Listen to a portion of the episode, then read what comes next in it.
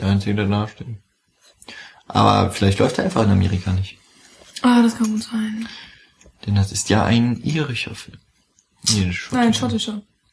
Ich habe auch die ganze Zeit Genau, irisch gesagt. gar nicht in den USA. Bescheuert. Aber ich meine, der Film fängt sogar an von wegen, ah, die Schotten, ein wunderbares Volk. Ja. Und irgendwie, da kommt sogar ein Dudelsack. Und ich war die ganze Zeit immer noch in Irland. Ich weiß nicht warum. Auch wegen dieses Akzents. Ich finde, das hört sich alles so ähnlich an. Ja, du warst halt auf der Insel und kamst nicht mehr weg. Ja. Was? Nein. Du hast gefragt. Was war das für eine Anspielung jetzt? Aber weil du gesagt hast, ich war die ganze Zeit in Irland. Ach so. Ha! Ja. Ah, witzig. Es ist zu spät für solche Witze. Es ist nie die richtige Zeit für solche Witze.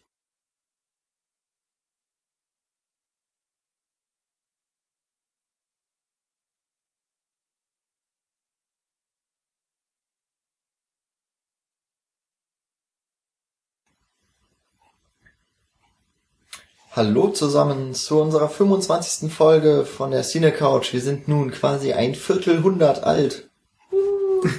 Ist cool, oder? Viertelhundert. Ähm, wir sind heute mal wieder zu dritt. Wieder mal eine Nachtschicht. Und weil wir das das letzte Mal so halbwegs semi-professionell, viertelprofessionell geschafft haben. Ja. Rechnen können wir noch um diese Uhrzeit. Genau, äh, habe ich mir, oder haben sich, weil ich habe sie mir nicht dazu geholt, sondern wir haben uns getroffen. Der Nie ist hier. Hallo. Die Michi ist daneben und dazwischen eher so. Hallo. Und, Und- Jan, natürlich. genau, der linke Flügel. Unser als, als beliebter Moderator und Kommentator und was Wir haben übrigens Host auch und so. 25 Minuten lang Quatsch geredet, bevor wir jetzt angefangen haben. Boah. Aber das ist leider keine Viertelstunde. Nee, aber 25. 25. Folge, 25 Minuten Quatsch. Wir haben ein Thema heute, falls ihr es noch nicht gemerkt habt. Ach Quatsch. Wir haben auch exakt 25 Kleidungsstücke insgesamt an. Oder so, bestimmt. Jeweils. Ja. Und es ist auch jetzt gerade hier, ne, 25 Uhr oder so. Das, ist, das ist voll gut. 25 Ja, das stimmt, Uhr es ist passt 1 Uhr. Das Es ist, heißt, 25, es ist, es ist 25 Uhr seit Donnerstag. Ja. die 25. Stunde hat Ähm, gerade eben angebrochen. So, bevor jetzt und alle, wir reden heute über einen ganz besonderen Film. Bevor jetzt alle Irland. abschalten und so. Ja. Nee, Schottland. Schottland, verdammt. Gerade eben noch drüber geredet, dass er nicht aus Irland kommt. Jetzt können wir das wenigstens davor schneiden. Ähm, nee, ihr habt die Überschrift gelesen. Es geht um Filth. Filth. Äh, Drecksau in Deutsch. Auf Deutsch. Das hört sich auch viel, viel aggressiver an. Ja, das hört sich so dreckig an. Obwohl es kacke übersetzt ist, es hört sich, es, es prägt sich mehr ein, oder? Ja, aber ich find's irgendwie merkwürdig. Also Filth ist einfach mehr deutiger als so ein Drecksau. Drecksau ist einfach so, ein, so eine Beschimpfung und dadurch schon, Aber es passt. Ja, geht schon stimmt. relativ in eine Richtung. Also ich glaube, das Ding ist einfach, ähm, dass der Name von dem, ähm, von dem Buch übernommen wurde. Ja, aber Dreck hätte eben besser gepasst. Ja. Also. Ja. Schmutz. Schmutz hört sich auch richtig Du gut an. bist so versaut, du. Versaut ist schon wieder was anderes. Ja, obwohl es geht darin um eine Figur von James McAvoy und was es sonst noch so gibt. Da gebe ich jetzt an Nils ab. Ja, genau. Ähm, Hauptdarsteller, wie gesagt, James McAvoy und der spielt einen Polizisten in boah, Dublin? Edinburgh. Edinburgh? Ah Gott, in Schottland. Egal. So viele in Städte einer gibt's da nicht. schottischen Stadt und er möchte eine Beförderung haben. Es gibt äh, da irgendwie in seiner Abteilung einen Job, der frei wird und im Grunde sind da verschiedene Konkurrenten, fünf oder so, die sich neben ihm noch Hoffnungen machen, diesen Job zu kriegen. Und er möchte die natürlich ausstechen und insbesondere möchte er damit seine Frau beeindrucken. Und zu der wird die Beziehung nicht so ganz klar. Also man hat irgendwie das Gefühl, dass da irgendwie jetzt nicht die Musterehe besteht, aber äh, man bekommt nicht wirklich mit, ob sie zusammen sind, ob sie getrennt sind, ob sie die Frau möglicherweise tot ist, was auch immer. Es ist zumindest sehr mysteriös. Und ähm, Schleier. ja, James McAvoy ist darüber hinaus nicht einfach ein normaler Polizist, sondern er ist äh, ja ein ziemlicher äh, wie nennt man das? Eine ja, Drecksau. Ja, eigentlich schon. Also er kokst und er versucht die Konkurrenten gegen sich äh, gegeneinander auszuspielen und ist sich auch irgendwie für nichts zu schade, um die anderen irgendwie in die Scheiße zu reiten. Ja, er benutzt halt eigentlich jedes Mal ähm, die Schwächen der anderen, um sie gegen sie zu wenden und dann auch bei den anderen Mitbewerbern äh, schlecht dastehen zu lassen und so weiter. Also er, er spielt einfach von vorn bis hinten nicht fair. Genau. Und trotzdem mögen ihn alle. Ja. Und mhm. genau, zu seiner Figur gibt's dann noch vielleicht zu sagen, dass ähm, ja, dass es einen Grund hat, warum er so ist und das bekommt man im Verlaufe des Films auch äh, präsentiert, dass es ja in seiner Vergangenheit so ein paar Ungereimtheiten und Probleme gab. Mhm. Genau. Der Film ist äh, seit dem 17. Oktober jetzt äh, in Deutschland in den Kinos. Wir haben ihn schon äh, in einer Preview gesehen, bei uns mal wieder im kleinen Mainzer Kino. War sehr schön. Im großen Mainzer Kino. Im großen, der kleinen Mainzer kleinen, Kino. großen. ähm, der Regisseur ist John S. Baird, den man noch nicht so oft gehört hat. Er hat vorher einen einzigen Langspielfilm noch gemacht, äh, selbst als Regisseur, der heißt Cass. Und war bei äh, Hooligans ähm, tätig als Produzent. Jetzt hat er seinen eigenen Film verwirklicht, hat auch das ähm, Drehbuch selbst geschrieben, was aber wiederum von einem Buch mehr oder weniger Buch herkommt. Vorlage. Genau, Buch als Vorlage von Irving Welch. Genau. Den kennt man wiederum schon äh, durch das durch die Buchvorlage für Trainspotting von äh, Danny Boyle, dann verfilmt mit Ewan McGregor. Und genau, das ist ja einer, einer der Kultfilme der 90er im genau. Grunde. Der auch so eine sehr dreckige Ästhetik hat, der ähm, sich um Drogen äh, dreht und sowas. Ja, also eine und, ähnliche so eine Gruppe von Freunden behandelt, die ihren großen Drogendeal machen wollen und dabei ja teilweise einen Entzug probieren und versuchen von der Droge wegzukommen und so weiter. Ja, es geht da ja auch sehr um Unterschicht und so weiter und das sind irgendwie alles Themen, die auch in Filth wieder zumindest irgendwo im Hintergrund stattfinden. Genau. Und was man zu den äh, Stars, Schauspieler noch sagen kann, also James McAvoy, Imogen Poots spielt noch mit und genau, Jamie Bell. Imogen Poots woher kennt man Imogen Poots? Die hat in 28 Weeks Later oh, okay. die, das Mädel genau. gespielt. Und in VW Vendetta ähm, spielt sie zum Beispiel die junge Victoria, glaube ich. Oh, das ist echt eine Mini-Rolle. Okay. Ja. ja. Aber man erkennt sie. Sie hat immer ja. so, so ganz markante Lippen. Genau. Irgendwie. Jamie Bell ist ja als Billy Elliot dem einen oder anderen bekannt oder als Koch bei King Kong. Genau. genau, oder hat bei Jumper noch mitgespielt. Ja, immer wieder dieser blöde Film, der genannt wird. Ja, aber ich glaube, den haben halt echt viele gesehen. ja. Und äh, Jim Broadband ist zu sehen als äh, ja. sehr kurioser Arzt, behandelnder Arzt von äh, der, von James McAvoy. Ja, äh, Psychiater, äh, kann man schon sagen. Ja, ja, stimmt. Irgendwie so alles. So der Allgemeinmediziner. yes. Ähm, ja. Sehr schön. Wie heißt denn noch diese, ähm, dieses Rattengesicht, dieser Peter, der auch bei Tyrannosaur mitgespielt hat? Ah, äh, äh, Eddie Marson, glaube ich. Eddie Marson, auch ein, genau. ein sehr, sehr toller Schauspieler. Genau, Tyrannosaur hat er mitgespielt oder jetzt zuletzt auch in The World's End. Da haben wir auch einen Podcast drüber gemacht. Genau. Könnt ihr euch auch noch anhören, wenn euch das interessiert. Echt, wer ist denn das? War das, das ist, ähm, das ist der, der, der gemobbt wird. Freund. Mhm. Ach so, ja. Der, ja, der ja. dann den Bully auch äh, mhm. bekämpft ah, und so. Okay. Ja, also sehr, sehr viele schöne Schauspieler dabei. Schon mal mhm. ähm, schön ist. Schön im Sinne von gut. ja. Ja, ähm, vielversprechend. von Drecksau, wenn man den Trailer geguckt hat, dann erwartet man, glaube ich, eine ziemlich reinrassige Komödie erstmal. Also schon eine dreckige, so eine erwachsene. Ach, ich habe den hat Trailer von euch den Trailer gesehen. Ja, ich habe den gesehen. Okay. Ähm, da wird dann zwar auch schon so ein bisschen eine dramatische Hintergrundgeschichte angedeutet, aber eigentlich geht's da mehr so um den Witz und ähm, so richtig viel wusste ich da noch nicht über den Film und eigentlich erst nach 15, 20 Minuten, glaube ich, ungefähr wird auch dort so die, die ersten dramatischen Wendungen mal so angedeutet. Davor wird eigentlich James McAvoy als ja, also eher so Anti-Held eingeführt, aber eben so ein also der ist so sympathischer Antiheld. Ja, weiß nicht mal. Der, also da ist er halt so der Polizist, der sich alles erlaubt und dann eben mhm. auch wie die wie seine Mitbewerber um den äh, Chief Inspector Posten oder sowas. Ja. Äh, wie die dann eingeführt werden, nämlich total Stereotyp. Also einer ähm, ist anscheinend Antisemit und äh, Rassist.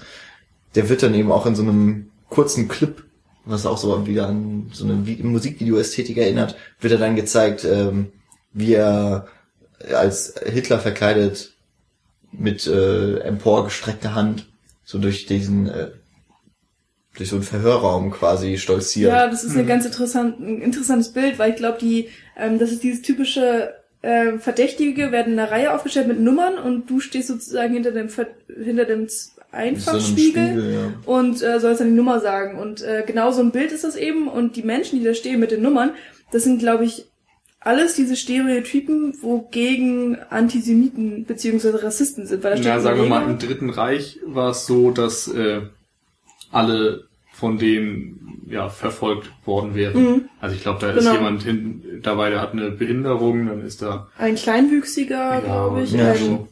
Ein, ein Afroamerikaner oder Afroamerikanerin, ich weiß nicht keine genau. Ahnung, Also- ein Homosexueller Ja. oder so. Also man hat so alle Klischeegruppen da. Innerhalb von fünf Sekunden wird einfach sofort klar, ähm, was ausgesagt werden will. Genau, mit solchen Dingen wird da ja viel gespielt. Ähm, und diese Vorstellung der Charaktere gibt's ja bei den anderen dann auch so ähnlich, wo dann einmal so der Loser, der ein bisschen gemobbt wird, vorgestellt wird, dann hat man einen Homos, ja nicht homosexuellen, aber einer der Ein Metrosexueller. ja genau, der so ein bisschen äh, von allen für schwul gehalten wird, weil er, ich glaube, ist als Striptease-Tänzer auch auftritt oder so. Nee, er geht in Oder, diese Bars. ah, genau, er geht in die Bars. So rum war das.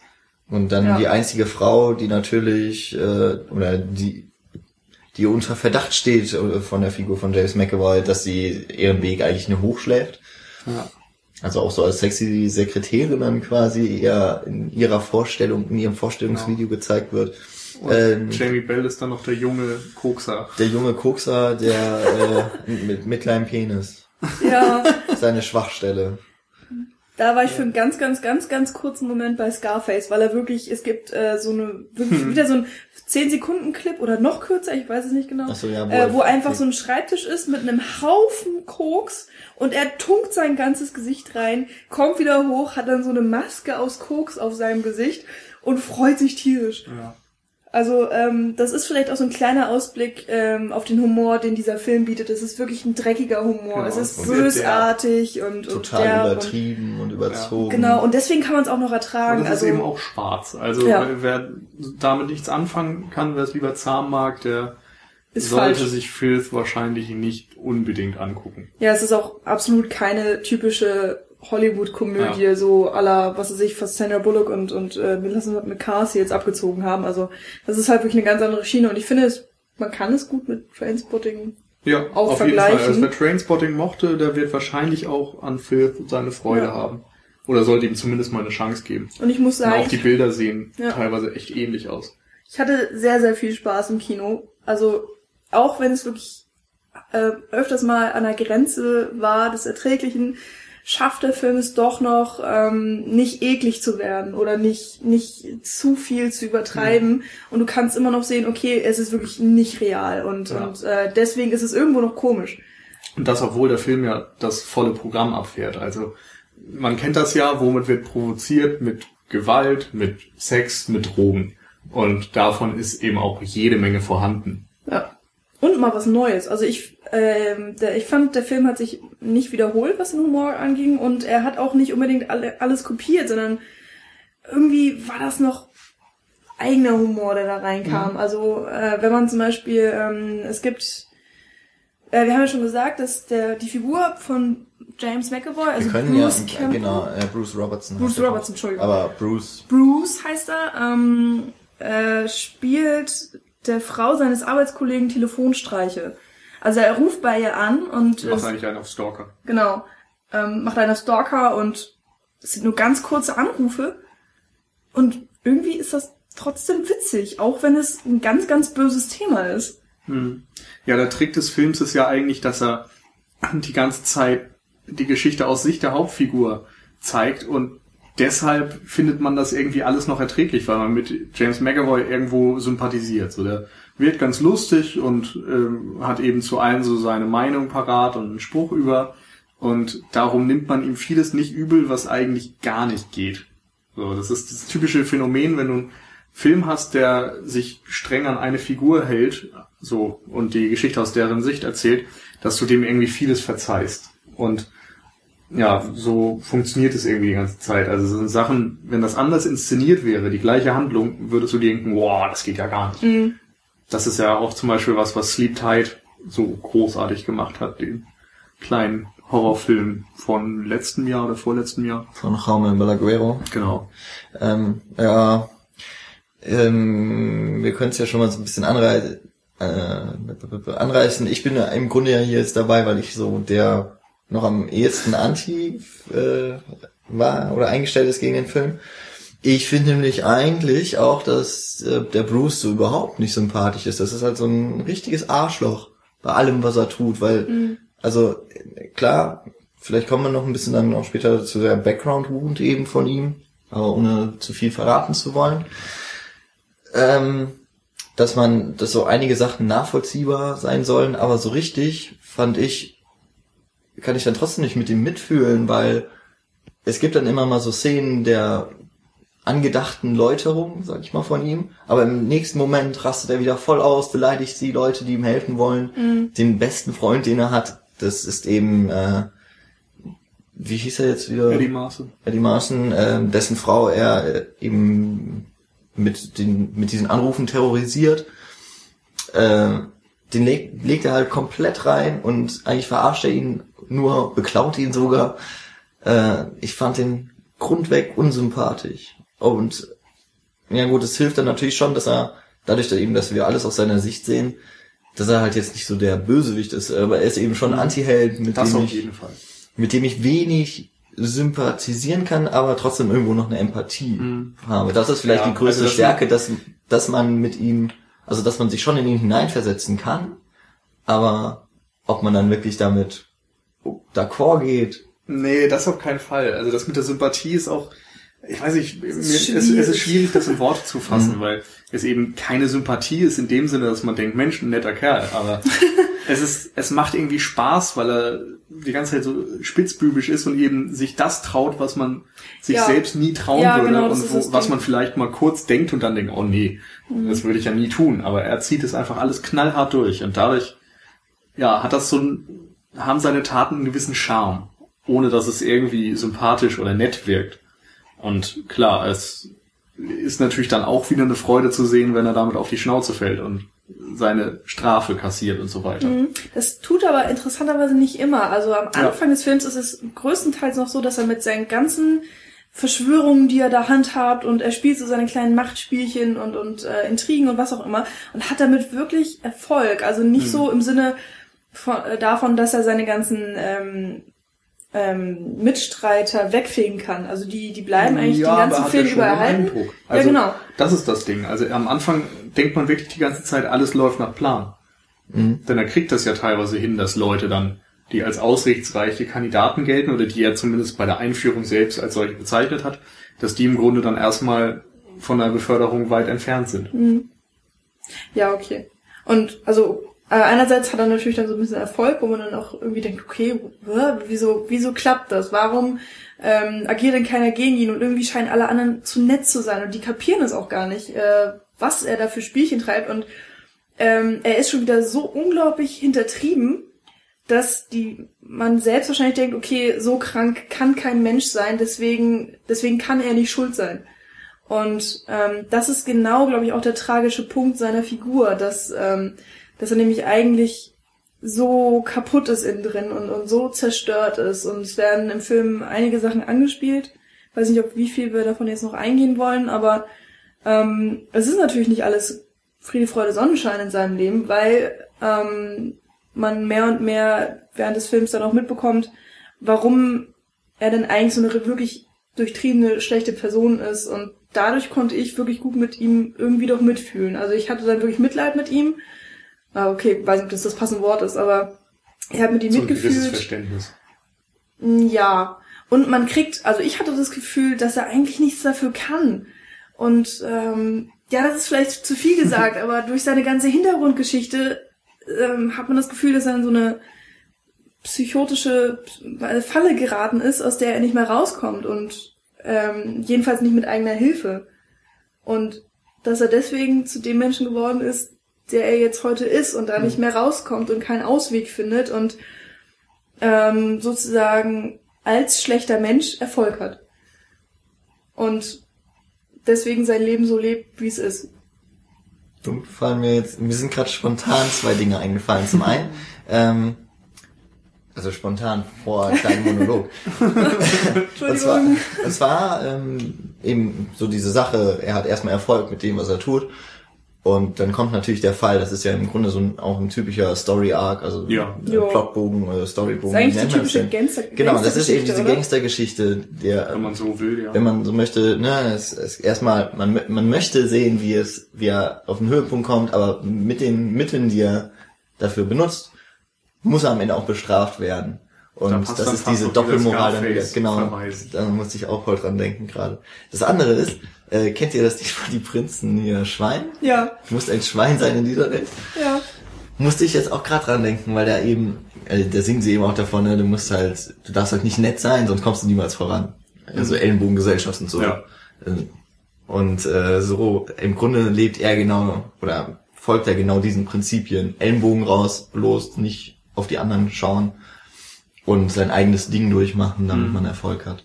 Ja. Und damit fährt er ja eine ganze Weile gut, zumindest äußerlich, aber innerlich verkümmert er und verkommt er immer mehr. Mm, Das ist, glaube ich, auch so das Hauptdilemma seiner Figur. Er spielt ja im Grunde die ganze Zeit eine Rolle. Oder immer mal andere. So, und spielt allen was vor und zeigt einfach nie jemandem, wie er wirklich ist. Und das ist irgendwie, ja, so das Dilemma. Am Anfang merkt man ja nicht, dass er was zu kaschieren hat. So, es wirkt so, als hätte er am Anfang noch diese funktionierende Ehe und er hat eben Erfolg mit seinen gemeinen Spielchen.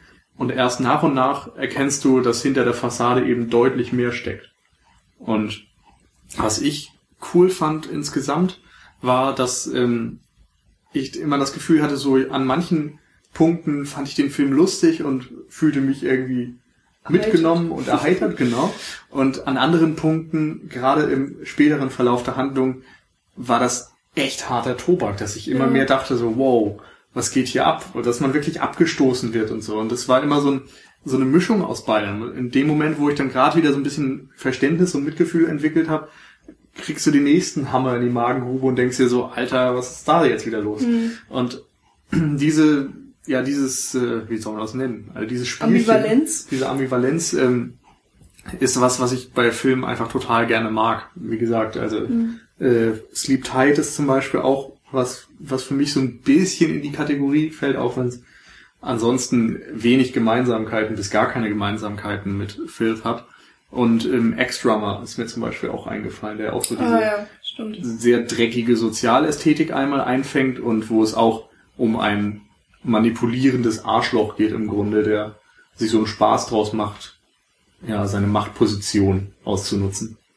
Ähm, mir ist da gerade äh, die Szene eingefallen, weil du meintest, ähm, erst hat man Spaß und dann ist irgendwie alles schlimm oder kann ja auch genau andersrum sein. Ähm, es gibt eine Szene, die ich jetzt erzählen kann, weil sie nicht wirklich wichtig ist. Ähm, da sieht man ihn auf dem Klo sitzen. Ich glaube, es ist äh, die Herrentoilette auf der Polizeistation, also wo er arbeitet. Und ähm, er ist irgendwie ziemlich erschüttert und sitzt eben auf der Toilette und ich glaube, er weint sogar auch. Und man weiß, nee, ich weiß es nicht mehr ich glaube, er 100%. wollte sich einen runterholen. Nee, das ist wieder eine andere Szene. Okay, dann. Also die, die meine ich gerade nicht. Glaube ich jedenfalls. Und ähm, ja, auf jeden Fall ist er ziemlich erschüttert und dann guckt er hoch, fängt irgendwie manisch an zu lachen und kommt dann wieder aus dieser Erschütterung raus und fängt dann an, äh, auf der auf der Klowand was. Nee, dann ist es die Szene. die dann ist es die. Szene? Mhm. Okay. Da hat er, wollte er sich Ah, okay. runterholen und dann hat es irgendwie nicht hinbekommen in dem Moment und ist dann sauer und frustriert und Genau. wirft irgendwie das Bildchen weg, was er in der Hand hatte als Vorlage. Und dann fängt er an, manisch Genau. zu lachen und schreibt. Dann schreibt er an die Wand, ähm, einer seiner Mitpolizisten, ähm, ich weiß den Namen gerade leider nicht, ähm, he likes to suck cocks. genau, das ist dieser Metrosexuelle, von dem wir Genau. erzählt haben. Also von wegen einfach nur eine Beschuldigung, äh, dass er ist schwul der ist. Peter. Ja, ich bin mir nicht sicher. Ich glaube, das ist das Gesicht Emmon von Emmon Elliot. Ja, Egal. Peter Inglis heißt ja die Figur wahrscheinlich.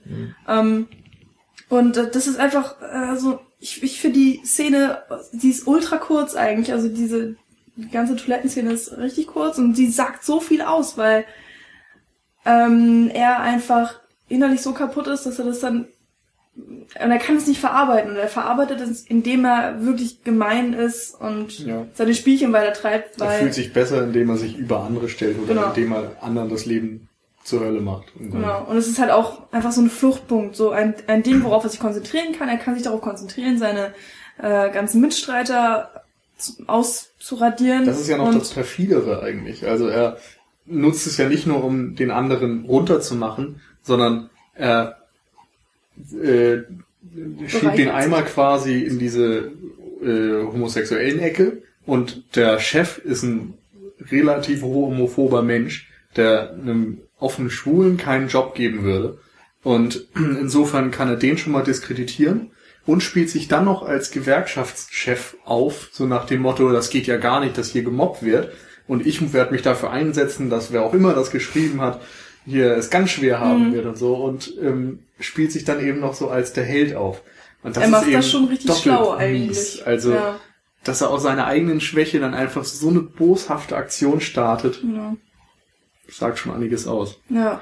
Also es, es zeigt halt einfach diese Zerstörtheit äh, seines Charakters ja. und, und dadurch eben auch seinen Drang zur Boshaftigkeit, wenn man das überhaupt so nennen kann. Also genau. Ja. Und äh, noch vorhin, ähm, äh, klar merkt man ähm, während des Films immer mehr seinen seinen Zerfall oder dass diese Hülle bricht oder die ne die viel, ähm, die Rolle die er spielt äh, kann er irgendwann nicht mehr aufrechterhalten aber das merkt man eben auch nur als Zuschauer und alle anderen Figuren im Film ähm, die kriegen das irgendwie nicht so wirklich mit, beziehungsweise ignorieren es, können ihm nicht helfen, was auch immer. Er ist auch ein recht guter Schauspieler. Ja, also du meinst Bruce. Ja. James McAvoy auch. ja, und ich will ihm ähm, dann auch nicht zu nahe treten. Das ist dann vielleicht auch so ein Ding, wo man dann als Zuschauer noch so ein bisschen mehr sympathisiert, weil man denkt, okay, ich bin gerade der Einzige, der das sieht und alle anderen Figuren so merken das gar nicht und können ihm nicht helfen und er ist eigentlich allein. Er ist so unglaublich allein in diesem ganzen Film und das realisierst du aber auch erst ähm, relativ spät. So, also irgendwann nach der Hälfte oder so. Ja, nee, nee würde ich nicht mal sagen. Ich finde, man merkt schon relativ früh, dass da irgendwas fehlt. Denn nehmen wir mal die Sache mit der Ehefrau, die am Anfang ja den Film eröffnet, so, sie steht da irgendwie in schönen Dessous und hält einen Monolog, dass sie ja möchte, dass ihr Bruce die Beförderung kriegt ähm, weil er dann mächtiger ist und sie findet Macht unheimlich sexy. Und im Grunde ist das auch so sein Denken, dass diese Macht irgendwie was Sexuelles auch auslöst und ähm, gerade darum, Beispiel Toilettenszene, ist er ja dann auch umso frustrierter, dass es irgendwie nicht schafft, zum Beispiel sich einen runterzuholen und so. Also da steckt eben in seiner Psyche auch wirklich eine große sexuelle Komponente, die nicht richtig stimmt. Und ähm, wie gesagt, das ist die Ehefrau, die man sofort als erstes zu sehen bekommt. Und ähm, von da an dauert es halt eine ganz lange Zeit. Da siehst du die immer mal wieder, aber du siehst sie nie mit Bruce zusammen. Und dadurch äh, ergibt sich irgendwie schon so eine merkwürdige Situation. Also du als Zuschauer denkst, okay, er erzählt jetzt, er geht wieder nach Hause zu seiner Familie, aber im Grunde hast du ihn nie da gesehen. Und ich will jetzt gar nicht verraten, was dahinter steckt, aber es ist eben schon die ganze Zeit beim Gucken offenkundig, dass da irgendwie mehr dahinter steckt und dass da ein Geheimnis ist, was wahrscheinlich noch später aufgedeckt wird.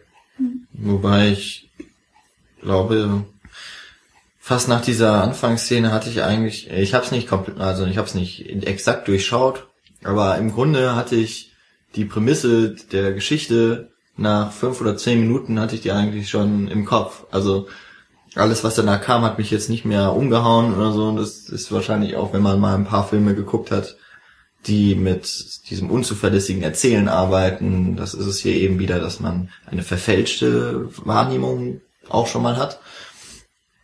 Ähm, dass man das eben auch schon mal erkennt. Deswegen, ich weiß nicht, ich habe auch nicht das, das vielleicht ist das größte Problem so, also, dass ich nicht gerade das Gefühl habe, der Film gewinnt so viel noch durch eine neue Sichtung, dass man jetzt sagen könnte, ah, natürlich, das ist jetzt so, weil in Wirklichkeit verläuft es so. Ja, ich also, verstehe es auf jeden Fall. Das Ding ist eben auch, dass ähm, äh, die, also die, so die Szenen mit der Frau sind ja auch so hyper stilisiert, dass sie sich vom kompletten anderen Film so abgrenzen, dass... Ja, nicht komplett. Es gibt ja noch so andere ähnliche Szenen. Ja, stimmt. Ja, aber, aber, aber zum, vom Großteil des Films, also von allen Bruce-Szenen oder mehr oder weniger allen Bruce-Szenen, heben sie sich ja schon ab, weil die dann sehr dreckig gefilmt sind. Genau. Und, so. und man, man sieht halt diese Frau und sie ist perfekt geschminkt, sie hat die perfekten Haare, sie ist in irgendeiner mega hyper Villa und äh, zieht sich da ihre Dessous an oder schminkt sich oder was auch immer und ähm, da hat man dann natürlich schon so eine Ahnung, dass das irgendwie nicht das normale Leben sein kann und, und dass da irgendwas äh, nicht so ganz mit rechten Dingen zugeht. Von daher ähm, ist es vielleicht ein Twist, der von vornherein schon so ein bisschen angedeutet ist. Ja, aber, aber, aber ich, ich wusstest hab halt du auch, was der Twist ist, oder wusstest du nur, dass es einen gibt? also mir war klar, dass es einen gibt. Jetzt so richtig klar Pff, wollen wir jetzt, also bei Plot Ja, Twists ist muss man ja vorsichtig sein. Ja. Ja, man Also, aber- nicht so viel. Ich, ich hatte es jetzt nicht so genau, also ich bin mir halt auch nicht so ganz sicher, weil so ganz aufgelöst wird ja im Endeffekt meiner Meinung nach nicht. Ich glaube, Ja, wir müssen am Szene im Ende dann doch Supermarkt. noch tatsächlich eine Ja, genau. Spoiler-Section machen. aber- Ja, genau, machen wir dann einfach Ja, nochmal. am Ende des Films noch wird Genau. äh, des Podcasts wird Ähm, gespoilert. Aber wir könnten ja vielleicht mal ein bisschen so weg vom, vom der Story. Ich erinnere mich eh nicht an alles. Man aber mal sagen- so, weil der Film arbeitet ja immerhin auch noch mit anderen Stilmitteln oder vor allem mit Stilmitteln. Also, weil du gerade sagtest, man kann weg von der Story. Du meintest ja vorhin, dass der Film wahrscheinlich nicht bei einer zweiten Sichtung gewinnt. Durch, Durch äh, neue Erkenntnisse. durch dieses unzuverlässige Erzählen und Genau. so weiter. Und das ist zum Beispiel was, das kann sein, aber ich glaube eben, dass es bei dem Film, wie du sagtest, nicht unbedingt um die Story geht. Also die ist natürlich irgendwie schon ein bisschen wichtig und ist das Vehikel, aber für mich okay, geht's. Gerade falsch verstanden. Also für mich ist das auf jeden Fall ein Plot oder Character-driven, okay? Film. Also Ja. für mich ist schon klar, diese Geschichte dann im Vordergrund und ist schon Aber das. Character-driven ist doch dann wieder. Ich wollte gerade sagen, Ja, Also Plot-driven oder Character-driven? Also geht's? die Handlung ist halt total mit dem Charakter, finde ich, zusammen. Mm, also okay. die, das ist Ja, jetzt, das stimmt. also ist natürlich eher character-driven Pl- Plot. Dann haben wir es jetzt. Ja, okay. Wie ich das meine. Aber Ja, ja. also für mich ist das schon das, na, nennen wir es mal herausragende Element vom Film. Aber ähm, trotzdem gibt es natürlich Mittel, die der Film einsetzt, die ich auch noch im Kopf habe, ähm, über die es sich auch zu reden lohnt. Weil Ja. wenn wir jetzt hier weiter bei der Geschichte, glaube ich, sind, kommen wir doch immer wieder zu dem Punkt, wo wir irgendwann auf den Plot-Twist Ja. zu sprechen kommen. Genau. Und aber Was es ich gibt nur sagen wollte, ist eben, dass ich das Gefühl habe, bei einer erneuten Sichtung ist gerade so dieses Psychogramm der Figur, was, was nochmal gewinnen kann, weil du einfach jetzt das Wissen hast, was passiert und so weiter, wie die Handlung sich aufbaut und Plot Twist weißt du auch und alles. Und jetzt kannst du dir das alles nochmal ansehen und wirklich alle Charakterfacetten in diesen Charakter einordnen und gucken, warum verhält er sich jetzt in dieser Situation so, wie er sich verhält und so weiter. Also, dass man das alles irgendwie ganz gut in Einklang bringen kann. Ich finde, es ist ähm, ein bisschen ähnlich wie bei Shame, dass, ähm, dass eben ähm, einfach ein, ein, ja, ein vertieftes Bild eines Charakters erzeugt wird. Also die Handlung ist natürlich irgendwo wichtig, aber nur, weil sie komplett ähm, den Charakter beschreibt und vertieft. Und ähm, ich meine, ich will mir keinen Typen angucken, der auf dem Stuhl sitzt und anderthalb Stunden erklärt, wie er tickt, sondern durch die ganzen Handlungen, die er tätigt, äh, verstehst du irgendwann, ähm, ja, Figur. wie er lebt, einfach, ja, die Figur. Und das ist äh, der Film eben für mich und deswegen hat er für mich auch so viel Tiefe und ich weiß nicht, ich finde die Figur auch einfach richtig, richtig gut geschrieben, den Film toll inszeniert. Deswegen funktioniert es vielleicht für mich auch so gut. Gut, Inszenierung. Wir sind ja beim Stichwort. Ja, Mm, Okay, äh, was ich auch schon aus dem Trailer kannte, war eben das äh, sehr häufig verwendete Mittel, die vierte Wand zu durchbrechen. ja. Eigentlich immer von James McAvoy.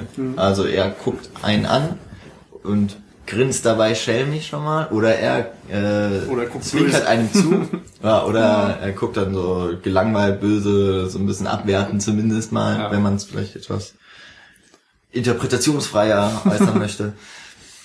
Die Szenen gibt es häufig. Hat mich einmal total gestört übrigens. Echt? Ja. Oh. Ganz am Ende. Echt? Ja, das oh, hat so richtig kaputt gemacht für mich. Ja, naja, ja, weiß ich nicht. Mich Ja, hat's das- nicht gestört, das sagen wir so. Ende fand ich generell, ähm, ist, müssen wir da gleich Mhm, nochmal drüber genau. Ja. Ähm, dann, also habt ihr dazu zu dem vierten Band durchsprechen was? Äh, Ich fand's interessant. ich fand's, ja, ich weiß nicht, also mir ist es natürlich aufgefallen, aber ich fand gerade dadurch, dass er jetzt nichts gesagt hat oder so, und äh, war, war es auch nicht so aufdringlich, sag ich mal. Also bei der vierten Wand ist ja oftmals ein Problem, dass es irgendwie ja zu artifiziell wirkt, dass du nicht mehr das Gefühl hast, dass es jetzt eine einigermaßen So wie bei glaubwürdige Bronson zum Geschichte. Beispiel, er Ja, zum Beispiel, da hast du es ja ganz extrem, Ja, dass er genau. auf der Theaterbühne steht und Monologe hält. Wobei, da würde ich schon wieder sagen, da ist Bronson schon wieder so ein bisschen selbstreflexiv, weil es ist eben die Figur, die okay, erzählt sagen, sagen wir als Woody Regisseur. Ja, okay. Wo er Woody Allen, ja, Auch ich hätte dann jetzt an Amelie Kamera vielleicht gedacht. Woody Allen, der tritt ja sogar raus, aus, also er tritt aus seiner Rolle aus Ja. und erklärt quasi als Woody das Allen. meine ich ja, das sind so Zuschauer, diese ganz extremen äh, Durchbrüche der vierten. Genau, oder eben Amelie, die dann auch mal äh, Hm, sich kurz aus, zur Kamera neigt. ja, die dann mal erklärt, was sie im Kino so mag, zum Und dann Beispiel. flüstert sie sogar, damit sie die Und- anderen Zuschauer nicht stören. Genau. Hier ist es ja eben nicht so extrem und dadurch äh, fand ich es nicht störend und vom Mehrwert her weiß ich nicht, ob es mir jetzt viel gegeben hat. Es war halt immer so ein Hinweis von wegen, Achtung, guck mal, was ich jetzt wieder gemacht habe. Jetzt hast du wieder ein Detail des Charakters erkannt vielleicht oder sowas. Mhm. Oder guck mal, was für eine coole Sau ich bin. Aber pff, weiß ich nicht. Ist so ein so ein Stilmittel, was man Ja, machen kann, was man auch Gimmick nicht machen muss. Film. Ja, genau, ein Gimmick. Das ist das richtige Wort, finde ich. Ich weiß auch nicht genau, ob es viel Mehrwert hat, aber ich hatte ähm, immer mal so ein bisschen das Gefühl, dass ähm, klar, der Zuschauer wird wahrgenommen und da habe ich auch so ein bisschen mehr noch in den Film reingezogen. Also es funktioniert natürlich nicht bei jedem, ist vielleicht auch Geschmackssache. Ähm, aber es, zeigt mal wieder so ein bisschen, dass der Zuschauer einfach viel mehr weiß als alle anderen Figuren im Film. Und dass der Zuschauer ihn genauso versteht, wie ihn, äh, wie er sich versteht und vielleicht. was mir da wieder auffällt, ist, wenn man an Trainspotting denkt, der beginnt ja sogar mit einem Monolog, wo ähm, ich glaube, Hugh McGregor auf der Flucht vor der Polizei ist oder so und dann einfach durch die Stadt joggt oder so und dabei äh, dem Zuschauer irgendwas erzählt. Ich habe jetzt echt nicht mehr im Kopf, was er da sagt, aber ähm, insofern überlege ich gerade, das könnte einfach ein Stilmittel von Urban Welch in den Romanen sein, dass sie dann eben filmisch übernommen haben. Die Frau, also davon die, aus. die Ehefrau spricht ja auch in ihren Szenen Stimmt. zum Zuschauer, ist mir gerade auch jetzt eingefallen. Meistens Richtig. aber dann durch einen Spiegel. Das ist auch ganz witzig. Ähm, Spiegel kommen auch voll häufig Ja. vor in dem Ja. Film, glaube ich. Ähm, ja, okay. Also dann, da ist es auf jeden Fall deutlich Ja, ähm, ausgearbeiteter mit dieser Durchbrechung der vierten Mann. Ja, hier ist es wahrscheinlich wirklich nur so. Mm, Ja, ansonsten haben wir im Grunde so zwei Arten von Film im Film, sag ich mal, eben diese dreckige Realität. Ah, Ich hasse es. Anführungszeichen Realität.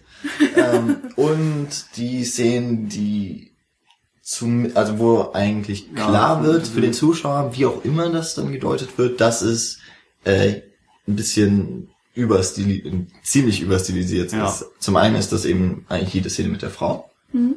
Oh, also wenn die Frau allein ist. Und ähm, dann gibt es eben noch die, den Arzt. Also die Szene mit Jim Broadband. Ja. Oh Moment, Die- aber da gibt's ja eine kleine einführende Szene. Also da, da muss man ja unterscheiden von Jim Ja. Broadbent, wo man redet, weil ähm, anfangs, äh, wenn er das erste Mal da ist, lernt man ihn kennen als den Psychiater von Bruce und er verschreibt ihm auch Lithium oder also er verschreibt ihm irgendwelche Verschreibt ihm Tabletten, ein Medikament. die er nehmen soll. Wir wissen eigentlich noch gar nicht wofür. Und wenn er dann in den späteren Film, äh, Szenen auftritt, ist es ganz anders. Genau, und dann sieht das aus wie 2001. Ja, Also genau. dieser, dieser weiße, Das Ende quasi. ja genau, wie kann das denn sagen? Diese, dieser Raum, der eigentlich nur aus diesen weißen viereckigen, also oder weiß, Aber da stehen auch so- weiß leuchtenden, ja, Ja. stehen auch noch Regale und so, aber ich meine, das sieht ist eben ja so ein bisschen so, drogentrittmäßig aus. Also Ja, man, man es ist- guckt ist auch, sozusagen glaub in ich- den Kopf einfach von Bruce. Ja, also ich glaube, da ist auch viel wieder mit Weitwinkel gearbeitet, was auch Ja, wieder ja. zu 2001 Genau. passt, was alles nochmal so verzerrt vor allem. Ja. Ja. Und eben dann ist auch Jim Broadband, äh, der sowieso eine seltsame Frisur immer mal wieder hat, aber dann in diesen Szenen ist, dann stehen ihm wirklich die Haare, die er noch hat, zu Berge. Aber er hat und so auch- komplett ab. Er hat, der Kopf Ja, ist größer gemacht Genau. worden. Also es, er sieht so ein bisschen aus wie ähm, Jimmy Neutron. Oh Gott, das ist schrecklich, dass ich das jetzt anfange. Aber er Ja. hat halt so ein, es sieht so aus, als hätte er ein riesen Gehirn Ja, so, so, so ungefähr. ein Wasserkopf. Ja, einfach so der, der, der Professor mit dem großen Kopf so ungefähr. Wird schon klar, glaube ich. Und er redet auch Ja. ziemlich, ziemlich, wie, wie sagt man das, übertrieben einfach. Ja.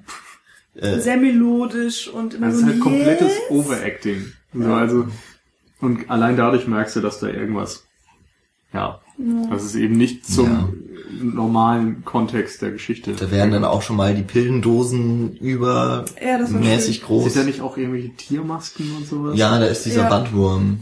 Ach, der war der immer mal wieder auftaucht und anscheinend im Buch, ich habe es jetzt nur äh, von Wikipedia, glaube ich, das ist im Buch komplett anders ist diese Geschichte mit dem Bandwurm oder äh, die wird anders ausgearbeitet, als mhm. es dann im Film ist. Mhm. Fand ich übrigens sehr schön, dass es kein CGI war. Also alle Masken und alle, dieser komische Bandwurm, also äh, das ist alles ähm, Puppeteering oder ja. also oder ge gebastelt, ja. sagen wir es einfach. wobei halt die Masken, die wurden cool. halt teilweise, also es gibt so Masken, äh, es gibt eben auch dieses Buch, das heißt auch Drecksau, also dieses Buch, es gibt eben die Romanvorlage und da ist auch ähm, so eine Figur mit Schweinemaske, glaube ich, auf dem, auf dem Cover. Und so ähnlich sehen auch dann die, die Masken auf, aus, die in kurzen Einstellungen mal aufgeblendet werden, teilweise nur. Also das ist dann so wie ein schneller Schnitt einfach. Es ist ein schneller Schnitt und mhm. ähm, wo dann, weiß gar nicht, so richtig habe ich das nicht kapiert, warum dann. Das sind eigentlich die Wahnvorstellungen von Bruce. Ja, das also sind Wahnvorstellungen, aber warum denn jetzt unbedingt? Das ja. sind ja verschiedene Tiere. Aber das sind eben so Sachen, das könnte vielleicht bei einer zweiten Sichtung noch interessant mhm. sein. Ob man da ein bisschen mehr reindeuten kann für mich ist das jetzt gerade echt schwierig. Ja. ja, ich weiß auch gar, nicht mehr, wer welches Tier war. Vielleicht gibt es da irgendein Muster. Ja. Also es, es tritt halt mehr auf als nur ein Schwein. Genau. Vielleicht auch mal sagen. Und zu dem Raum nochmal, äh, mit Jim Broadbent und so weiter. Ähm, was ich interessant fand, war, dass der Raum sich auch verändert. Also ich weiß nicht, die siehst du vielleicht viermal, fünfmal und also, äh, jedes Mal sieht er ein bisschen anders aus. Und ja, das passt dann auch zur Handlung. Andere, ja. ja. ich will jetzt auch gar nicht zu viel sagen, das kann man ja selbst entdecken. Fand ich, ähm, fand ich sehr schön, weil es auch sehr einfach ist, einfach. Hm. Einfach. Oh. Das ist einfach, einfach. Einfach, einfach. einfach. hm. Ja. Noch mehr zu diesen Szenen. Ansonsten ist mir nämlich noch was eingefallen, ähm, was auch so ein bisschen aus dem äh, sonstigen Bild rausfällt. Nämlich hat äh, James McAvoy ja ab und zu mal so kurze Visionen, also so, so Einschübe, dass er da ein kleines Kind sieht. Und ähm, die wirken ja auch, ja, eben wie Vision, oder? ja, gut, sie sind sehr klar gekennzeichnet. Man, man merkt eben, dass er so ein bisschen abdriftet oder dass er eben psychisch etwas labil ist mhm. in den Stellen und ähm, ja. Genau, also das ist eigentlich, habe ich halt das ist dieser Versuch, irgendwie, glaube ich, den Zuschauer auf eine falsche Fährte noch zu mm, leiten. Ja, mhm. vielleicht. Ja, also ich habe es auch fehlinterpretiert. Muss Am Anfang, ja. Mhm. Als ja. dann erklärt wird, was es mit äh, mit diesen Bildern auf sich hat, da da war ich, also ich war nicht unbedingt überrascht, aber ich äh, nee. ich habe es nicht gewusst. Also Man muss auch sagen, da, da kannst du eigentlich nicht drauf kommen, weil du vorher einfach kein, ah, keinerlei ist, Vorwissen in die Richtung bekommst. Aber immer mal so kleine Hints äh, so, so äh, Hinweise, die im Film verstreut sind. Also ich möchte jetzt nichts sagen, das ist nicht wichtig. Hm. Ist, also, also, mir ist eine, eine spezielle Sache ist mir aufgefallen, aber jetzt zu den Missionen kann ich später sagen. Gar nichts. Ja. Okay. Ähm, stimmt, das sind auch noch so ein Und ich finde, äh, auch wenn es jetzt diese verschiedenen Stile gibt, die wir jetzt angesprochen haben, diese drei, vier Sachen, finde ich, ähm, dass es irgendwie noch so ein äh, gutes Gesamtbild schafft, weil ähm, der Film natürlich auch den Verstand von Bruce irgendwo widerspiegelt. Und mhm. der ist natürlich dann wirr. Und je länger der Film geht, desto äh, komplexer wird alles und desto mehr schwingt es auch hin und her. Und es passt zusammen und es ergibt Sinn. Es ist nicht einfach nur so gemacht worden, weil es schön aussieht, sondern es hat Logik in sich, finde ja. ich jedenfalls. Und ähm, das mag ich, weil ich einfach das Gefühl habe, dass es ausgetüftelt ist, dass sie sich Gedanken drum gemacht haben, auch wie man äh, visuell das Buch gut umsetzen kann, weil ich habe natürlich auch keine Ahnung, wie das da gemacht wurde, weil da muss man ja auch diese verschiedenen Geisteszustände irgendwie darstellen können, wenn er verwirrt ist, wenn er ähm, ne, Halluzinationen hat und so weiter. Das wäre nochmal ganz interessant. Ich habe ich hab's jetzt nur gehört, dass da anscheinend teilweise mit der Typografie gespielt wird, dass dann auch einfach Buchstabengewirr eigentlich nur ist, was man gar nicht lesen kann. Das wäre natürlich ganz cool. Ähm, müsste man vielleicht wirklich mal lesen. also anscheinend ist es ja auch keine 1 zu 1 Umsetzung, Adaption ja. des Buches, dass es sich wahrscheinlich auch lohnt, da mal reinzugucken. Ja. Ähm, also zu Urban Welsh nochmal, der hat ansonsten, ich weiß gar nicht, was der für Bücher noch geschrieben hat. Ich weiß nur, dass es noch zwei weitere Filme gibt, die auf seinen Büchern ähm, basieren. Und das eine ist Ecstasy, das andere ist The Glass House oder nee, Acid House heißt der, glaube ich. Also beides wieder irgendeine Drogenthematik. Also man merkt schon, der Typ hat viel mit solchen Sachen zu tun. Ich persönlich denke da auch irgendwie dauernd an Fear and Loathing in äh, Las Vegas. Ja, Ja, ich Keine auch. Ahnung, ob das irgendwie Sinn macht, dieser Vergleich, aber Ist auf jeden Fall nicht der gleiche Autor. Nee, Aber so wie weiß, mit das ist Drogen ja, umgegangen wird, ist das auch eine ganz stimmt andere schon. Zeit. Also Hunter S. Mhm. Thompson war Genau. ja 70, also ich 70er, glaube Ende 80er. 60er, Anfang Lehnen wir uns 70er. weit Das war.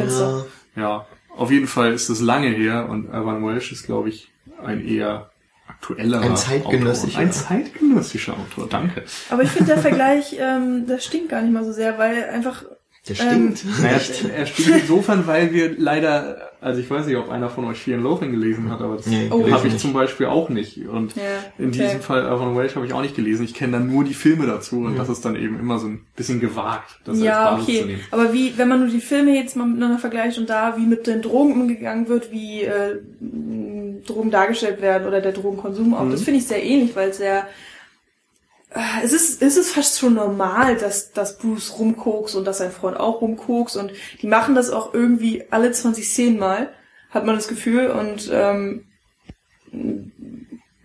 Gott, wie soll man das sagen? Es ist halt, es gehört so ein bisschen zu deren Leben und Ja. Was ja auch bei Trainspotting wieder der Fall wäre. genau. Jo. Ähm, Wollen wir- noch irgendwas? Nö, ich überlege gerade, ob wir mal, wir haben mal wieder nicht damit angefangen, in einem Satz zu sagen, Oh, warum erinnern, warum erinnere ich mich da immer erst so spät dran? ach, vielleicht weil es Ähm, wichtig ist. Ich weiß nicht, haben wir noch groß was so zu sagen oder können wir eigentlich gleich in die Region stoßen, wo Also vielleicht gleich würde ich sagen, Spoiler ist äh, interessant, weil wir da Ja, noch ein vielleicht- paar Sachen... Ja. Vielleicht kann man ja für die Hörer, die dann jetzt abschalten, vielleicht noch so ein Fazit schon mal Obwohl, ziehen. Jan, äh, vielleicht möchtest du noch erzählen, was du nicht so gut am Film fandest. Gab es noch irgendwas, das spoilerfrei ist?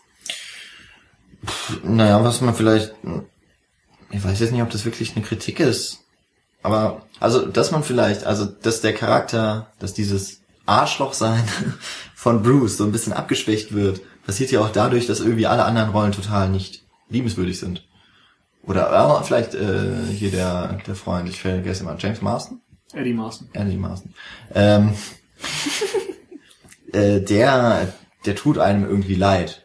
Weil er auch so nett ist. Er der ist, wirklich der nett. Ist, der ist übel nett. Das ist schon wieder ekelhaft, wie nett er ist. Ja, das ist so ein Naivling. Ja, Ja. aber im Grunde alle anderen sind ja auch, so dass man, was man halt von denen mitbekommt, die würde ich auch nicht mögen. Also die würde ich auch irgendwie das Schlimmste an den Hals wünschen.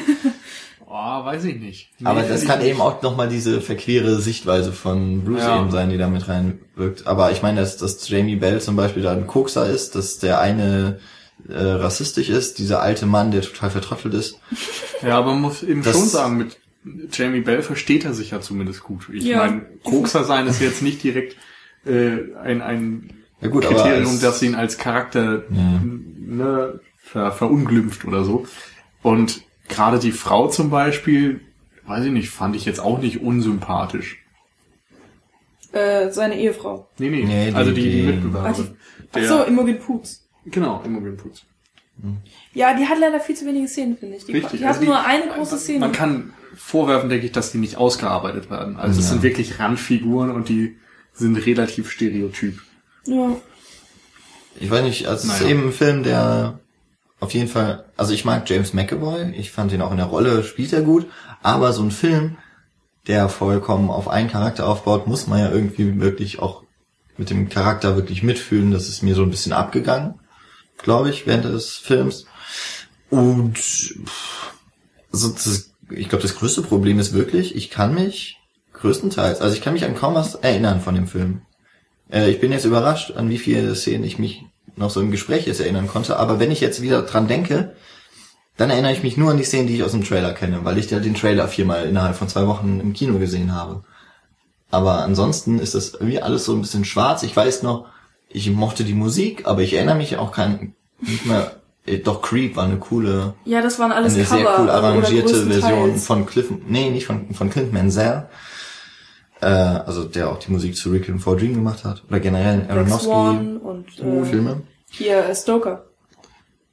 Und das ist einfach schon mal so ein Ding, wenn ich mich an so wenig erinnern kann und so lange ist es noch nicht her mit dem Film und so viel, ich habe überhaupt keinen Film seitdem geguckt, dann ist das auch erstmal jetzt nicht so ein Zeichen, Prädikat, Lieblingsfilm oder sowas. ja, also Nee, gut.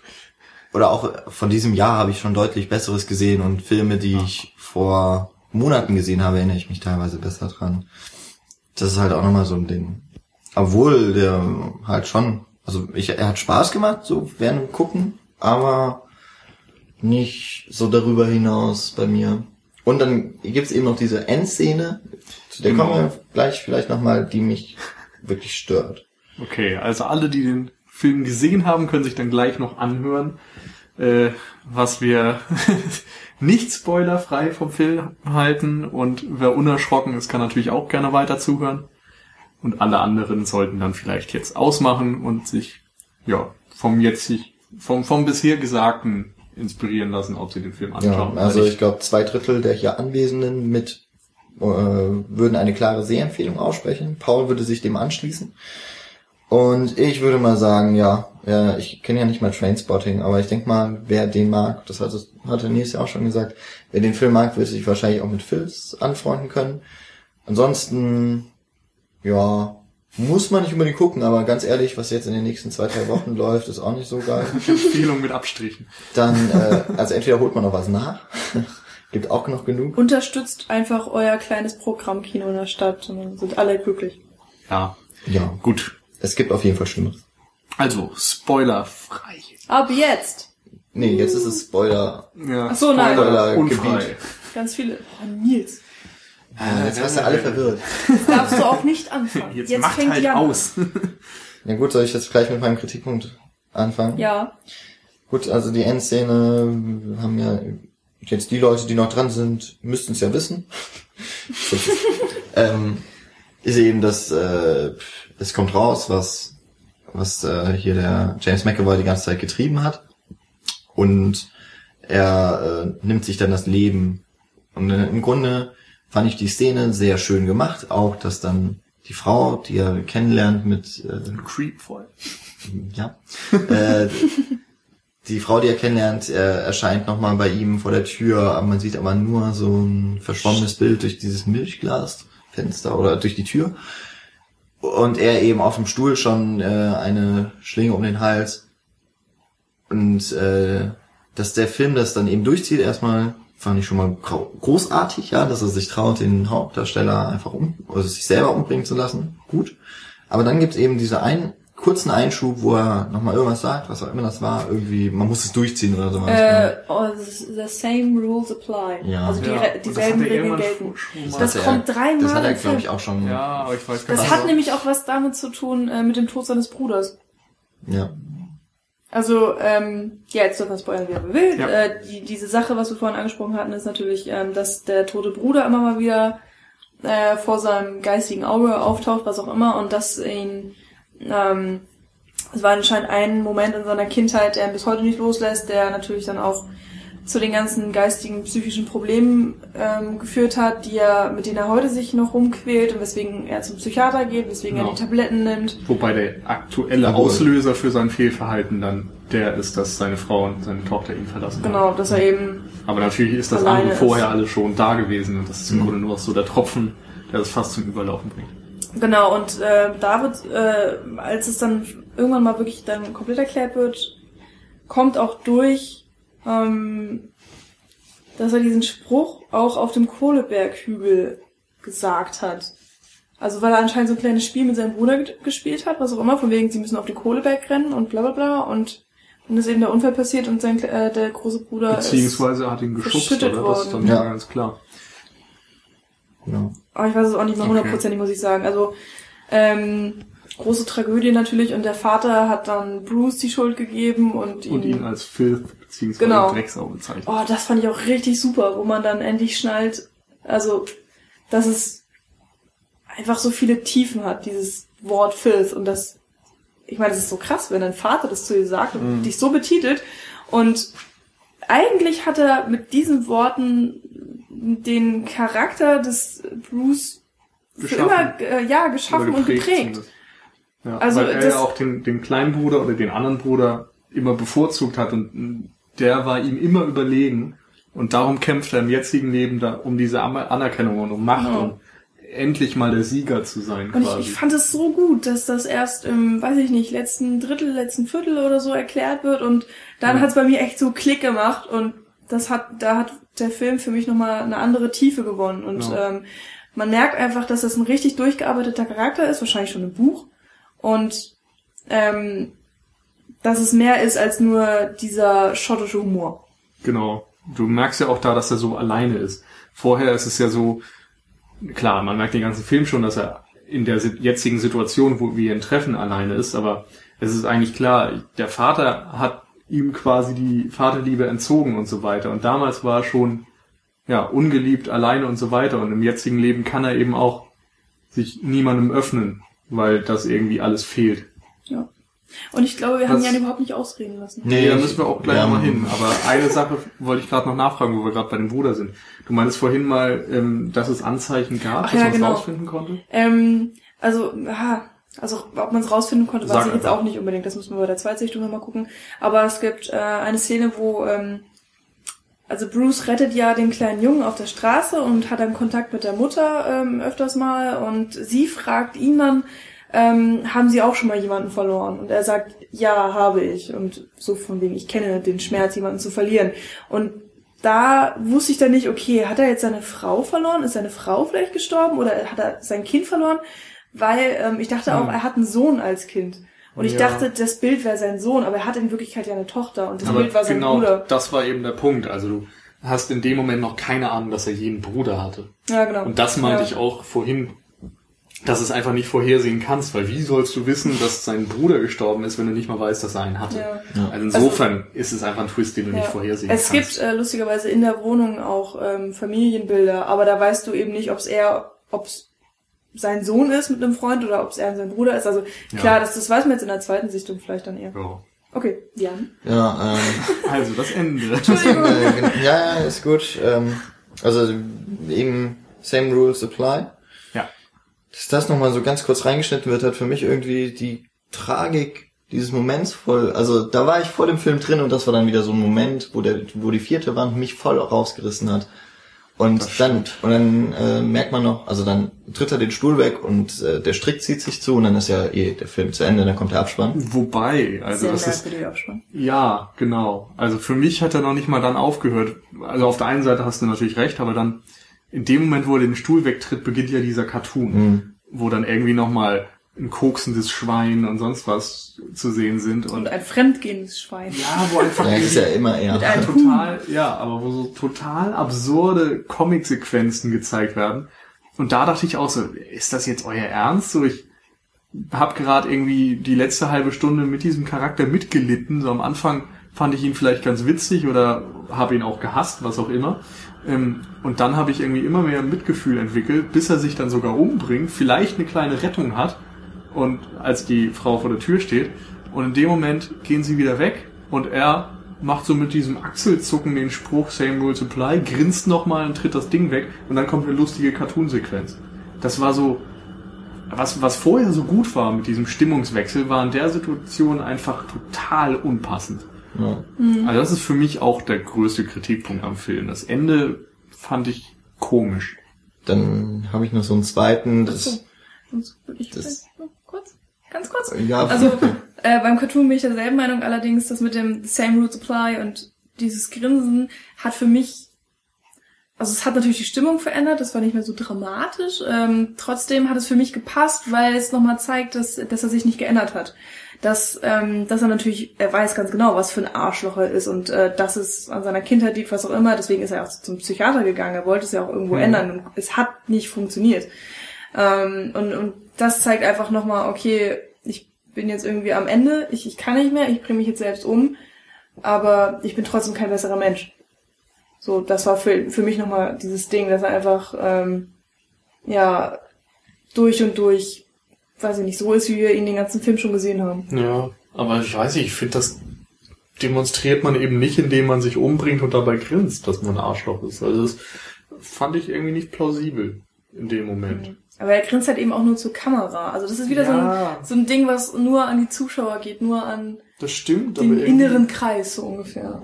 was auch immer das für eine Aussage hat, es hat einen irgendwie voll aus der Stimmung gerissen. Und das Hm. war in dem Moment, finde ich, wirklich traurig, weil die Stimmung da extrem gut aufgebaut wurde. Ja, das stimmt.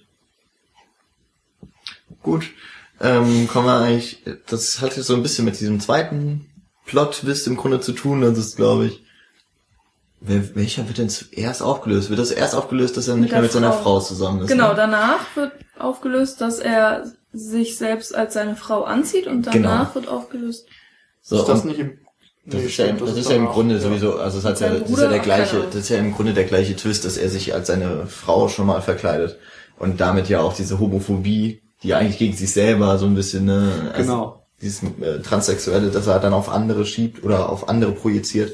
Ähm, was mich, das ist so genau so ein Ding, wie es mich auch bei Elysium gestört hat, wo ich, ich weiß nicht, warum Filmemacher Rückblenden so doof nutzen. Also für mich, äh, der Film beginnt ja mit dieser Frau, die zieht sich dann, glaube ich, auch einen Mantel noch so über und Genau. geht raus.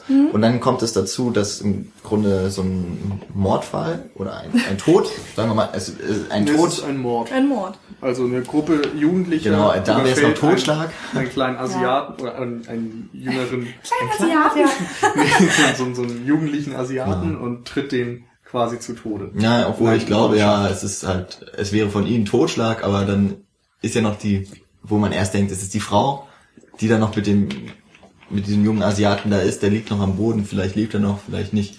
Unterlassene Hilfeleistung. Dann wäre es zumindest das. Aber auf jeden Fall, es kommt am Ende raus, der James McAvoy hat sich als eine Frau verkleidet und er war es eben auch in dieser Szene, die am Anfang war, ähm, also war nicht seine Frau, sondern er war das, der die Jugendlichen da, also diese Gruppe quasi Ja. verjagt hat. So, fand ich dann total unpassend oder unnötig, dass nochmal so drei, vier Sachen dann in dieser Rückblende gezeigt wurden, weil ähm, dass er das dann eben war, auch in dieser Szene, weil das für mich so klar war.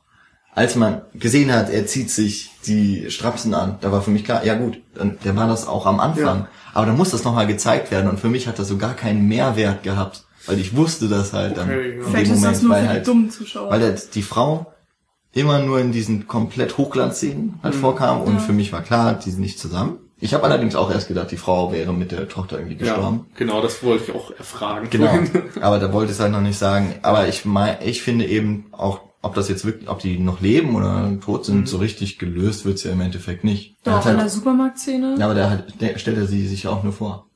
Was? Was? Nee. Nee, nee, nee. Es wird sogar. Moment. einmal wieder weg. Ähm, einmal Ja, wird äh, beschwert aber- Bruce sich, dass äh, dass sie mit einem schwarzen Kanacken zusammen ist oder sowas. Naja, und im er, er Supermarkt. beschwert sich über schwarze Kanaken. Ja, aber nee, nee, es wird wirklich explizit gesagt von wegen, ja, sie ist jetzt mit dem und dem zusammen, so, äh, und sie sollte mit mir zusammen sein. Und das ist wirklich nur ein Satz oder so, in dem man das sagt. Und im Supermarkt ähm, sieht er sie dann und da ist auch dieser schwarze Kerl, Ja, ja, der ich dann anscheinend zu ihr gehört. Also für mich sieht es wirklich so aus, als hätte sie ihn verlassen und würde jetzt mit diesem neuen Typen da zusammenleben und hätte James McAvoy vollkommen abgeschottet. Aber Hm. es war für mich jetzt keine Vorstellung, also keine Für Halluzination mich war es eigentlich eine Halluzination, weil dann kommt, glaube ich, eine Einstellung, wo die quasi dann wegzeigt von der Kasse und in der nächsten sind's weg. Ja. Auf einmal. Also für mich war das Hm. Also Ja, für mich, sie- für sie mich ist das zumindest offen, ob das jetzt eine Halluzination ist. gut. für mich- Vielleicht kann man es so sehen. Für mich wir- wirkt es aber auch, als wären die tatsächlich da gewesen.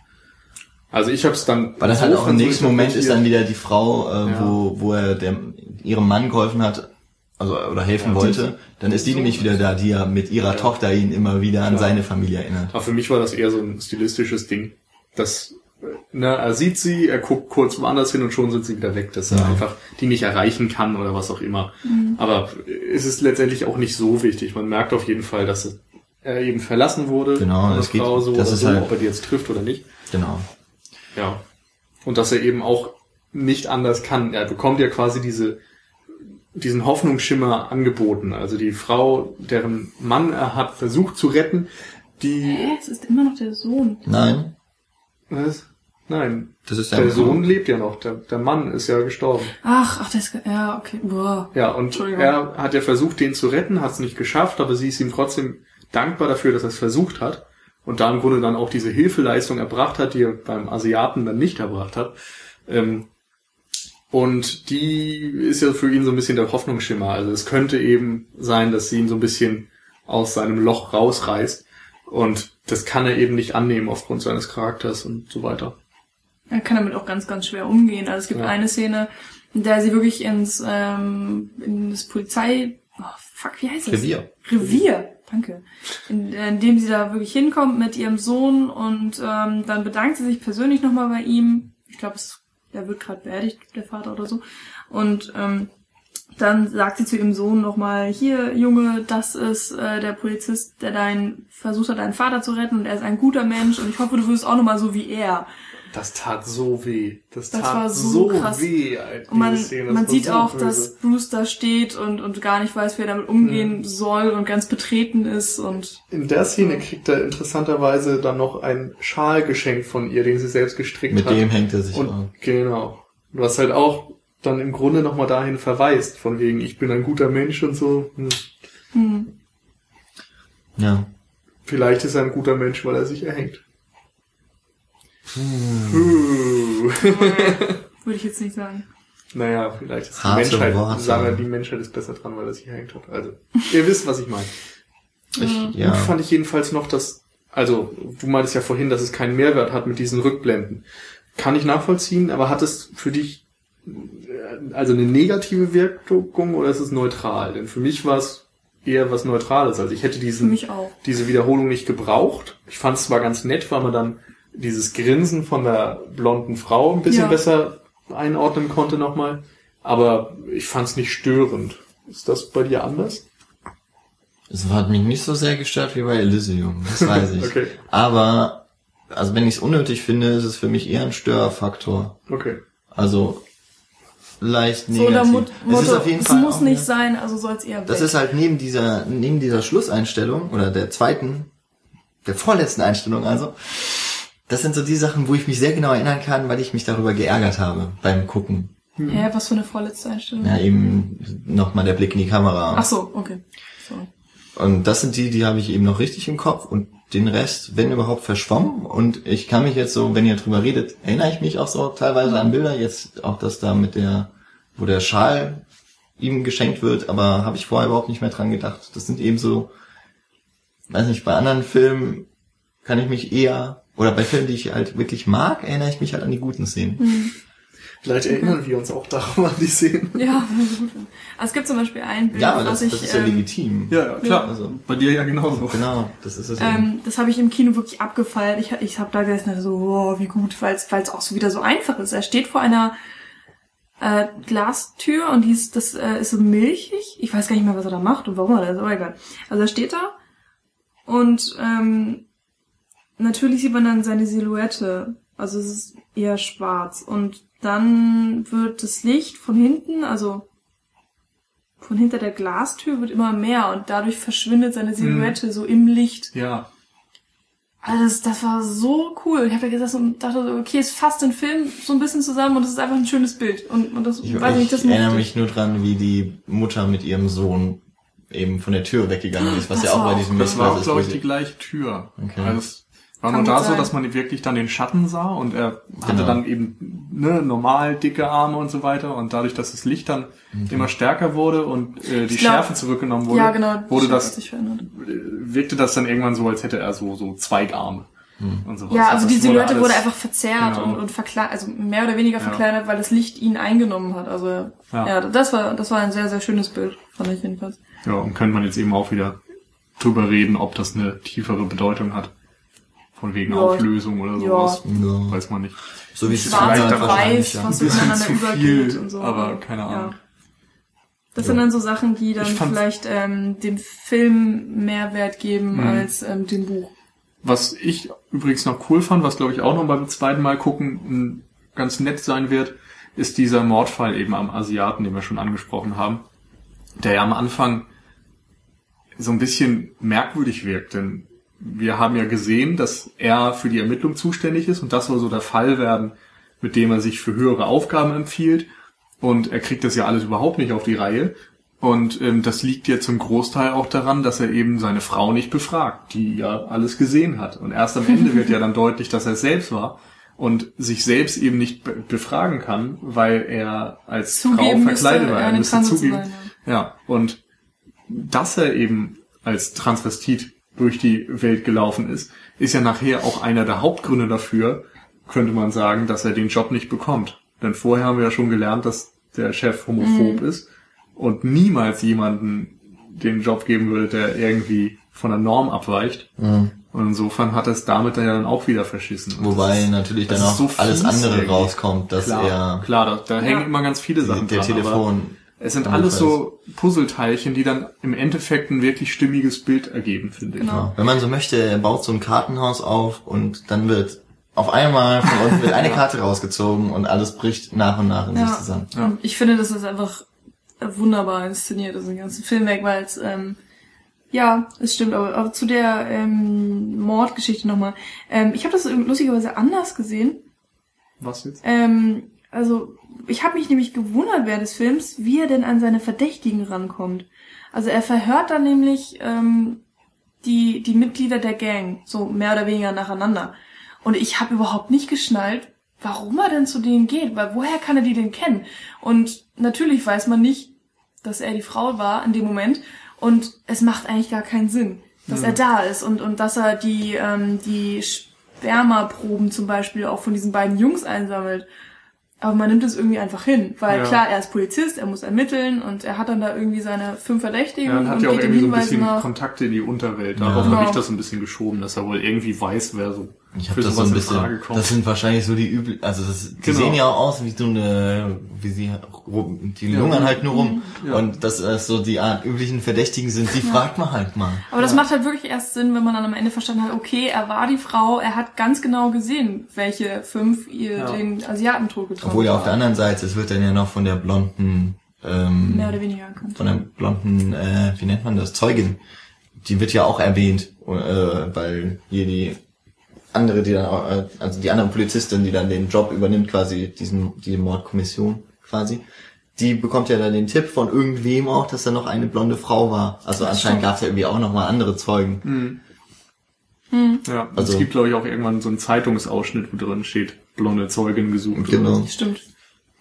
Ja, aber je mehr ich drüber nachdenke, desto mehr habe ich auch irgendwie das Gefühl, dass der Film bei der zweiten Sichtung doch noch ganz schön viel zu bieten hat. Ja, glaube ich auch. Also allein wegen des Humors. Also ich hoffe, dass er beim zweiten Mal auch noch so äh, ja, gut funktioniert. Aber ich glaube auch gerade eben, dass die Story noch, hm. also mich zumindest jetzt, der den Film beim ersten Mal schon mochte, wieder sehr ja, begeistern könnte. Ja. Ich glaube, dann könnten wir auch zu einem Fazit kommen, so langsam, oder? Ja. Ähm, ein, ein kurzer Punkt noch. Du sagtest gerade, äh, die Frau kriegt den Job. War es nicht Jamie Bell, den den Job kriegt? Nee, er, er bekommt am Ende den, den Job des Chief Inspectors oder ja. was immer das ist. Aber, aber die Frau übernimmt die Mordkommission. Okay, ja, gut. Ja, ich glaube, das Imogen ja. Foods übrigens. Genau. Ja. Das fand ich auch ziemlich lustig, weil er am Anfang ja allen irgendwie so Chancen einräumt und ich glaube, ja. die Frau hatte, hatte, mit Abstand die wenigsten Stimmt. Chancen. No, der Metrosexuelle nee, war 2 zu 1. Ich glaube, der alte war sogar noch also okay. dieser Betrug. Aber Imogen Poots war das war so die ganze Zeit klar, der ist zu jung, der koks, der hat keine Ahnung, so, der braucht mhm. Erfahrung, mhm. der ist quasi abgeschrieben. Genau. Dass er dann von dem ähm, überholt wurde. Jamie Bell war ja auch so, so sein Kumpan. Es gibt die eine Szene, mhm. wo sie den Typen verhören und sie spielen perfekt zusammen und dann, ja. dann sagt, glaube ich, Bruce auch noch sowas von wegen, ja, ich habe ihm viel gelehrt oder bla. Ja. So unter Motto, ähm, er steht unter mir und, und ja. ich bin sein Lehrer und bla und dass dann im Endeffekt ähm, er ihn übertrifft, obwohl er ihm eigentlich untergeordnet sein müsste, so theoretisch. Das ja. ist nochmal ganz, ganz nett, vielleicht auch so ein bisschen ironisch. Ja, Story of uh, his life. Ja. Gut, dann ähm, beginnen wir mit der Fazitrunde. Ja, ähm, ich glaube, man hat schon gehört, ich mag den Film doch sehr weil ich, glaube ich, äh, vor allem die Charakterzeichnung ähm, und die dazugehörige Inszenierung des Films ähm, sehr mag und äh, auch die verschiedenen äh, Stile oder ja Inszenierungsstile, die der Film so hat, äh, sehr passend finde. Und ja, Gott, was soll man da noch sagen? Ich finde ihn einfach richtig gut. also ich habe äh, im Kino auch ziemlich mitgelitten und äh, fand ihn durchgehend stark. Ja. Ja, also bei mir ist recht ähnlich. Ich denke, es ist auch klar geworden, dass er mir sehr gefallen hat. Ich mag eben auch Trainspotting und Extrama und so und diese Filme, vor allem, wo du äh, dich nicht entscheiden kannst oder so, ob du das jetzt magst oder ob du abgestoßen bist und ständig dazwischen pendelst irgendwie. Und in der Reihe von solchen Filmen passt er eben recht gut hin.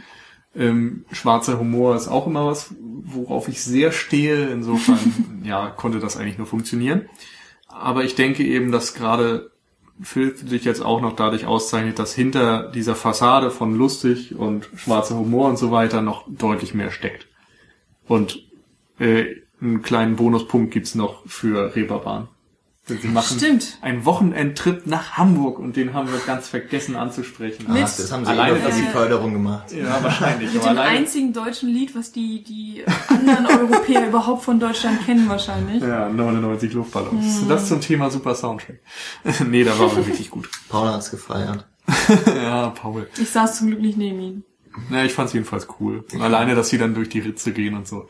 Das, Ja. das muss schon sein. Ah, das sind so Fand ikonische. Bilder, die Genau. einfach in Hamburg sein müssen. Und fand ich toll. Ja. Also ich freue mich auf jeden Fall auf eine zweite Sichtung und den Film dann wahrscheinlich Im in meiner Jahrestop 10 wieder so. zu erwähnen.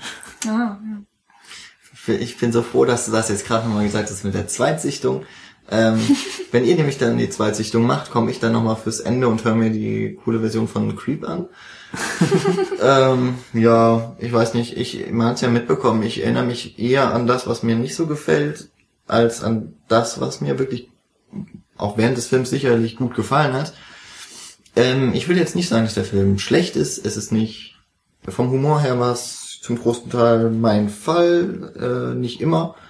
Die Tragik, Komik, Waage hat sich meistens gehalten. Ähm, eben in ganz seltenen Momenten, aber das waren für mich die wichtigen, wie die Endszene zum Beispiel, ähm, haben es ein bisschen versaut, meiner Meinung nach. Und mit diesem Hauptcharakter komme ich, glaube ich, im Endeffekt, dass er für mich einen Film trägt, die Handlung trägt, nicht so ganz klar. Aber schlecht ist er nicht. Kann man sich angucken, aber wenn dann wahrscheinlich eher im O-Ton. Ja. Ja. Oh Gott, ich will gar nicht wissen, wie der synchronisiert wird. Schottischer Akzent ist einfach geil. Richtig. Ja, man muss echt Untertitel lesen, aber es hat trotzdem Spaß gemacht. Allein die ganzen fiesen Witze, das, Ja, das ist irgendwie also mit schottischem äh, grundsätzlich. Akzent ganz anders. Komödien immer im O-Ton gucken. Ja. Also Auch was da Trainspotting. alles an Slang Es ist vielleicht geht, schwer zu verstehen, aber mit Untertiteln ging es sehr Ja, gut. Fand ich ich. verstehe ja schon nicht, wie man sich irgendwelche US-Serien im Fernsehen auf Deutsch angucken kann. Hm. Naja.